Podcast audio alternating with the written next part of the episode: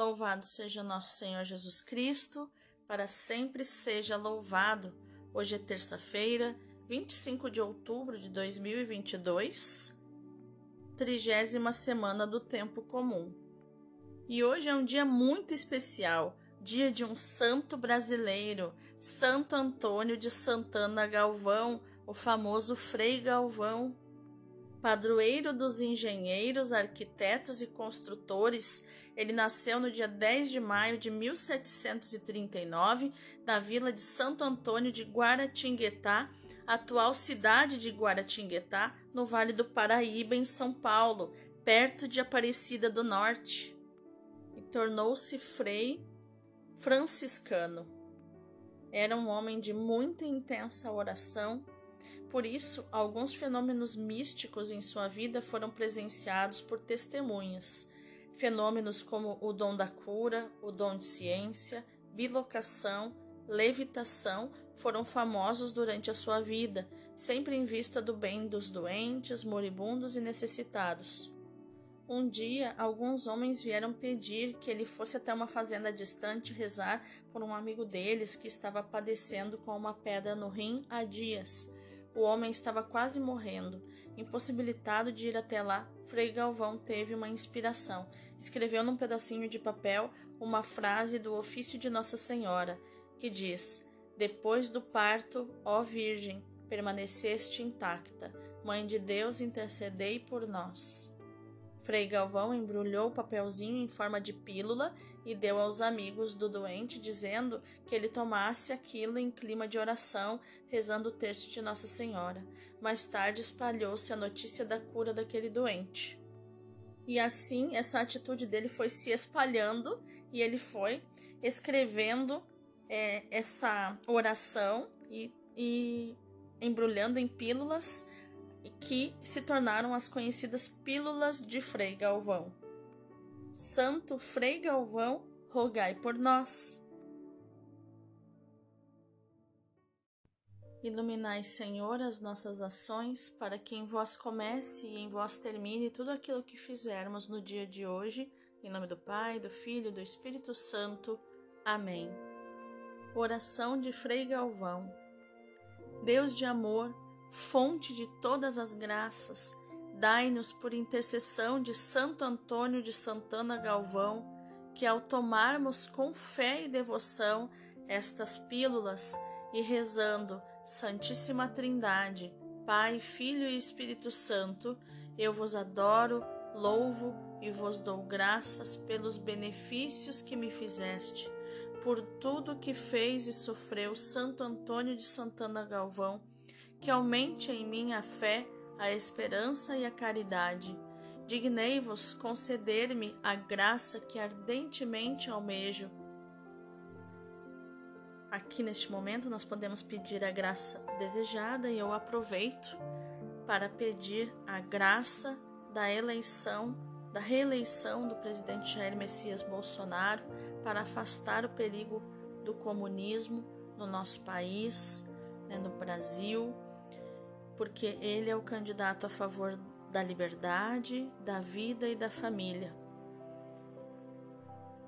Prometo-vos conhecer sempre mais o Evangelho que Santo Antônio de Santana Galvão viveu, cultivar a vida eucarística e a devoção à Imaculada Virgem Maria. Santo, Anto Santo Antônio de Santana Galvão, rogai por nós. Amém. Pai nosso que estais no céu, santificado seja o vosso nome. Venha a nós o vosso reino, seja feita a vossa vontade, assim na terra como no céu. O pão nosso de cada dia nos dai hoje.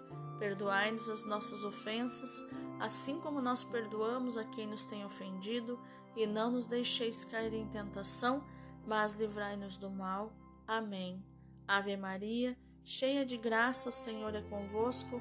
Bendita sois vós entre as mulheres e bendito é o fruto do vosso ventre, Jesus. Santa Maria, Mãe de Deus, rogai por nós, pecadores, agora e na hora de nossa morte. Amém. Glória ao Pai, ao Filho e ao Espírito Santo, como era no princípio, agora e sempre. Amém. A primeira leitura de hoje é Efésios 5, do 21 ao 33. Irmãos, vós que temeis a Cristo, sede solícitos uns para com os outros. As mulheres sejam submissas aos seus maridos, como ao Senhor. Pois o marido é a cabeça da mulher, do mesmo modo que Cristo é a cabeça da Igreja, ele o Salvador do seu corpo. Mas, como a Igreja é solícita por Cristo, sejam as mulheres solícitas em tudo pelos seus maridos. Maridos, amai as vossas mulheres, como Cristo amou a Igreja e se entregou por ela. Ele quis assim torná-la santa, purificando-a com o banho da água unida à palavra. Ele quis apresentá-la a si mesmo esplêndida, sem mancha, nem ruga, nem defeito algum, mas santa e irrepreensível. Assim é que o marido deve amar a sua mulher, como ao seu próprio corpo. Aquele que ama a sua mulher, ama-se a si mesmo. Ninguém jamais odiou a sua própria carne. Ao contrário, alimenta-a e cerca-a de cuidados, como o Cristo faz com a sua igreja, e nós, membros do seu corpo. Por isso o homem deixará seu pai e sua mãe e se unirá à sua mulher, e os dois serão uma só carne. Este mistério é grande, e eu o interpreto em relação a Cristo e à Igreja. Em todo caso, cada um, no que lhe toca, deve amar a sua mulher como a si mesmo, e a mulher deve respeitar o seu marido. Palavra do Senhor, graças a Deus. O responsório de hoje é o Salmo 127 e 128, do 1 ao 5. Felizes todos os que respeitam o Senhor. Feliz és tu, se temes o Senhor e trilhas seus caminhos. Do trabalho de tuas mãos has de viver, serás feliz, tudo irá bem. A tua esposa é uma videira bem fecunda no coração da tua casa os teus filhos são rebentos de oliveira ao redor de tua mesa. Será assim abençoado todo homem que teme o Senhor. O Senhor te abençoe de Sião cada dia de tua vida. Felizes todos os que respeitam o Senhor. O evangelho de hoje é Lucas 13, do 18 ao 21. Aleluia, aleluia, aleluia. Graças te dou, ó Pai, Senhor do céu e da terra, pois revelaste os mistérios do teu reino aos pequeninos, escondendo-os aos doutores. Aleluia, aleluia, aleluia. Naquele tempo, Jesus dizia: A que é semelhante o reino de Deus e com que poderei compará-lo? Ele é como a semente de mostarda que um homem pega e atira no seu jardim. A semente cresce torna-se uma grande árvore e as aves do céu fazem ninhos nos seus ramos. Jesus disse ainda: Com que poderei ainda comparar o reino de Deus? Ele é como o fermento que uma mulher pega e mistura com três porções de farinha até que tudo fique fermentado. Palavra da salvação, glória a vós, Senhor. Vejamos então o contexto das leituras de hoje. Na primeira leitura, Paulo fala demoradamente da vida nova em Cristo. Agora, ele vai falar das relações familiares e logo nos oferece uma chave de leitura para toda essa sessão. Unido a Cristo pelo batismo, o cristão orienta toda a sua vida para o serviço e para a obediência. Hoje, escutamos a sua palavra sobre a relação marido-mulher como Cristo ama a Igreja, se entrega totalmente a ela e a cobre de cuidados e atenções. Assim, o marido deve fazer com a sua mulher, como a Igreja responde ao amor de Cristo com a obediência e submissão, assim a mulher deve fazer em relação ao seu marido. O amor de Cristo pela Igreja é, pois, modelo do amor conjugal. É o grande mistério que o apóstolo anuncia. As exortações são iluminadas e motivadas por alusões ao batismo. No batismo, Cristo mostrou o seu amor pela Igreja, tornando-a pura, esposa digna. Nada pode ofuscar a sua beleza ou ser pretexto para o repúdio. Cristo é a garantia da fidelidade. A exortação dirigida ao marido para que ame a mulher é valorizada pelo exemplo do corpo. A mulher é parte do corpo do marido, uma vez que o matrimônio fez deles uma só carne, tal como a igreja é parte do único corpo de Cristo, do qual Cristo é a cabeça. Alimentar e cuidar são ações do amor que tutela a vida. A insistência na submissão da esposa deve entender-se no contexto da sociedade patriarcal em que a supremacia do homem era indiscutível e a mulher era considerada propriedade do marido na época. Com o paralelismo das relações marido-mulher, igreja-Cristo, a concepção patriarcal assume uma nova, tota-, uma nova tonalidade. A submissão ao marido, repetidamente exortado a amar a sua mulher, parece assumir o significado de uma resposta ao amor oferecido, mais do que uma passiva sujeição a uma autoridade de que se reconhece o direito natural. Então, hoje, é, na nossa sociedade de hoje, principalmente ocidental, nós, essa, o sentido dessa palavra tem muito mais riqueza em termos de relacionamento, porque a mulher não é mais propriedade do marido, por assim dizer, como era na época. Então, hoje significa uma resposta, o, o amor, no caso, a submissão da mulher, significa uma resposta ao amor oferecido pelo seu marido a ela. E também significa uma submissão ao propósito da família. A identidade da família como cristã. Muitas vezes eu não consigo me submeter ao meu marido, dando um exemplo aqui, mas consigo me submeter ao propósito da minha família, que é servir a Cristo. O filósofo Bert Hellinger vai dizer que o papel dos esposos é muito distinto. O marido serve a mulher e a mulher segue o marido. Ora, a mulher não segue um homem que não sabe para onde vai. Então é importante que o marido saiba o seu papel, saiba a sua identidade de provedor, protetor e plataforma de lançamento da família ao céu, reconheça-se sacerdote, profeta e rei da sua família, que é um, são atribuições que ele recebeu no batismo, né? Sacerdote, que é aquele que fala com Deus em nome da sua família. Profeta, aquele que profetiza vitória para sua família. E rei, rei como Cristo, não para ser servido, mas aquele que coloca o avental, abaixa-se e lava os pés da sua família, aquele que serve. E também o marido sabendo-se arqueiro, como diz o salmo, o homem, feliz o homem que tem os filhos como flechas na sua aljava, que vencerá qualquer batalha. Então, os filhos são essas flechas. Se o pai não os lança para o alto, para a vida em Deus, os filhos ficam de cabeça para baixo, perdidos na escuridão da aljava. Então, o homem é o arqueiro, aquele que profetiza a vitória para os filhos, aquele que pega o filho ao nascer, ele corta o cordão umbilical, ergue para cima e diz: Nasceu para vencer. E é isso que é confirmado no salmo de hoje.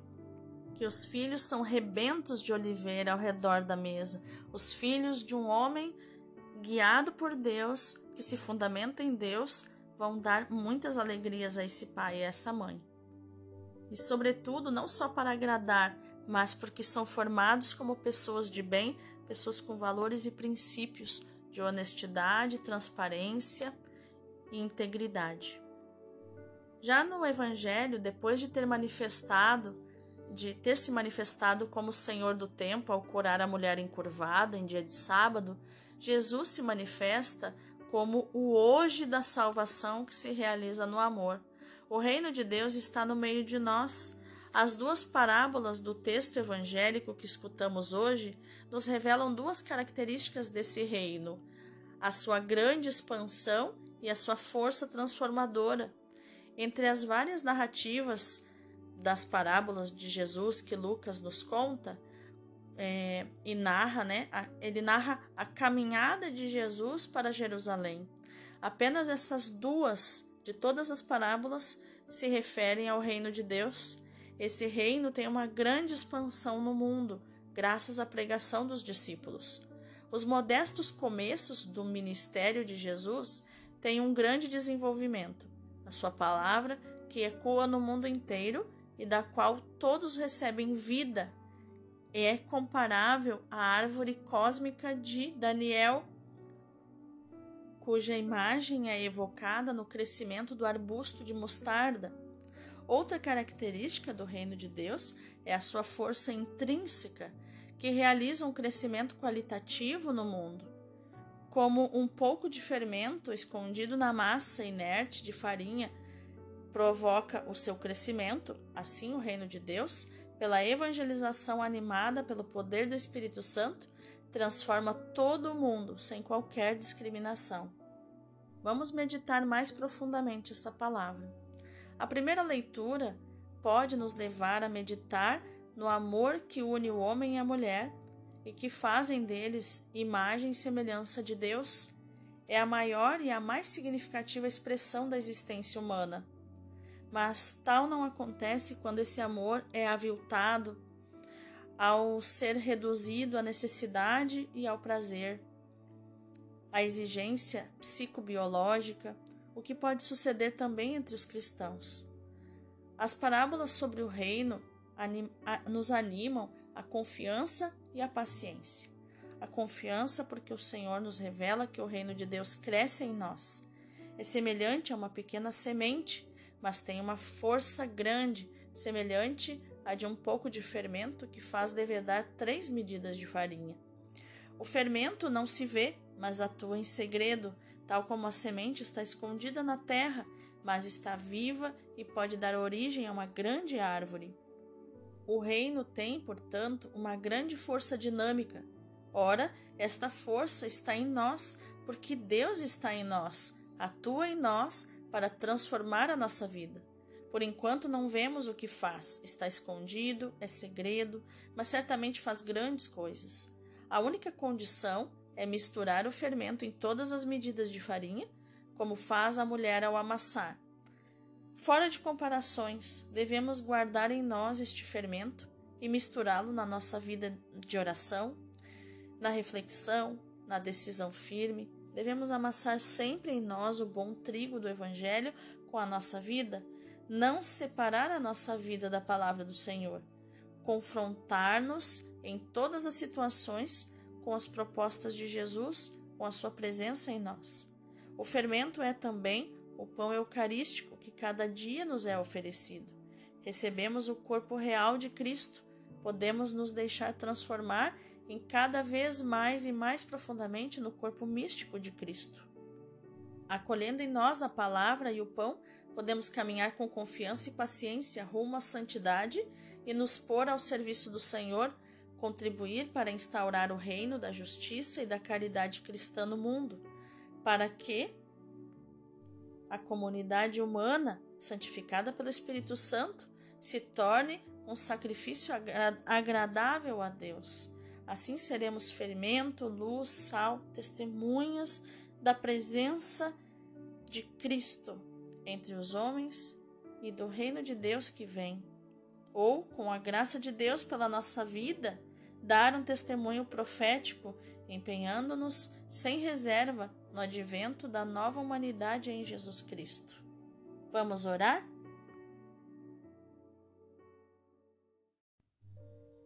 Meu Deus, Quão grande é o teu mistério! Quando me abro a ele, tremo de espanto. Tu manifestas a tua verdade, ou seja, o teu amor pessoal oferecido a todas as pessoas por meio da minha frágil existência. Manifestá-lo na união do homem e da mulher. Que a tua vontade se cumpra plenamente em mim se cumpra em todos os meus irmãos, concretamente naqueles que são chamados à vida matrimonial, para que todos sejamos fermentos de vida e de transformação para o mundo em que vivemos e constróis o teu reino, Senhor.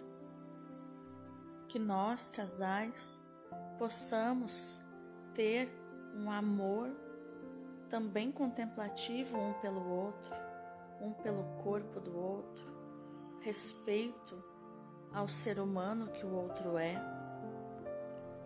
vínculo de intimidade real, que nossos maridos possam servir as nossas famílias com amor e que nós mulheres possamos seguir os nossos maridos com amor.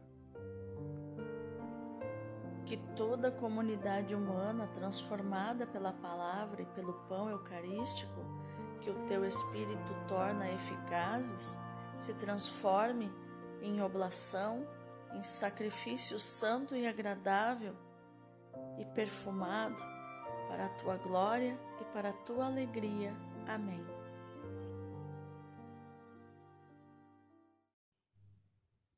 Vamos contemplar com profundidade essa palavra. O sacramento da Eucaristia a maravilha da onipotência divina é também o prodígio do amor do coração de Jesus pelos homens. É por isso que o apóstolo São João recorda a sua instituição com estas simples palavras: Como nosso Senhor tinha amado os seus que estavam no mundo, amou-os até o fim. Este sacramento mostra que não se deve ter medo de ir ter com nosso Senhor pelos afetos do coração.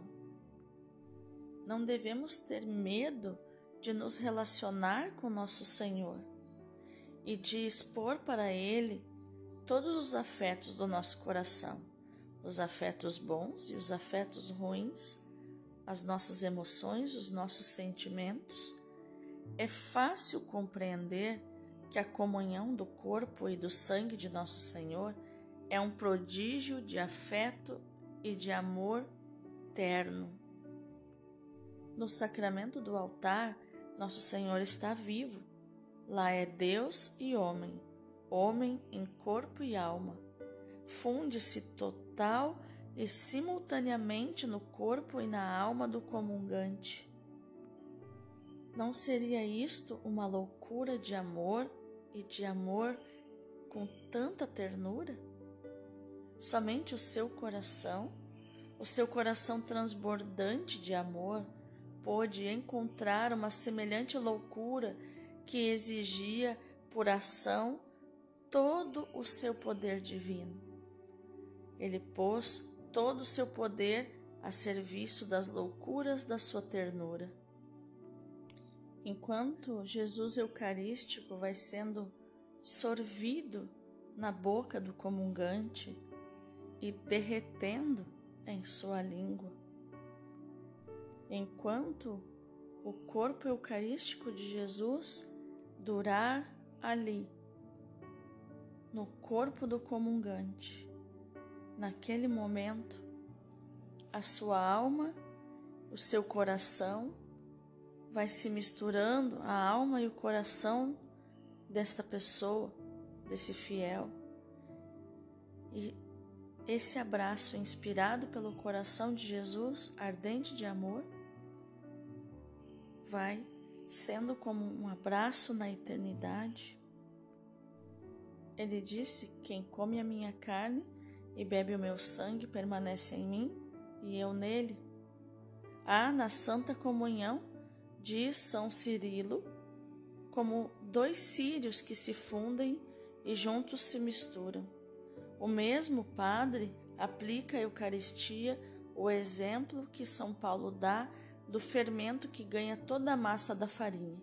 Assim diz: a hóstia enche todo o homem com a sua graça. Que lindo, né? Que palavras lindas do Padre Leão Deum. Lembrando que hóstia, a palavra hóstia significa vítima. Então, que a nossa ação no dia de hoje, meu irmão, minha irmã, seja meditar, proclamar e viver esta palavra de Jesus lá do Evangelho de Lucas 13, versículo 21, onde ele diz: O reino de Deus é semelhante ao fermento. Deus abençoe o teu dia.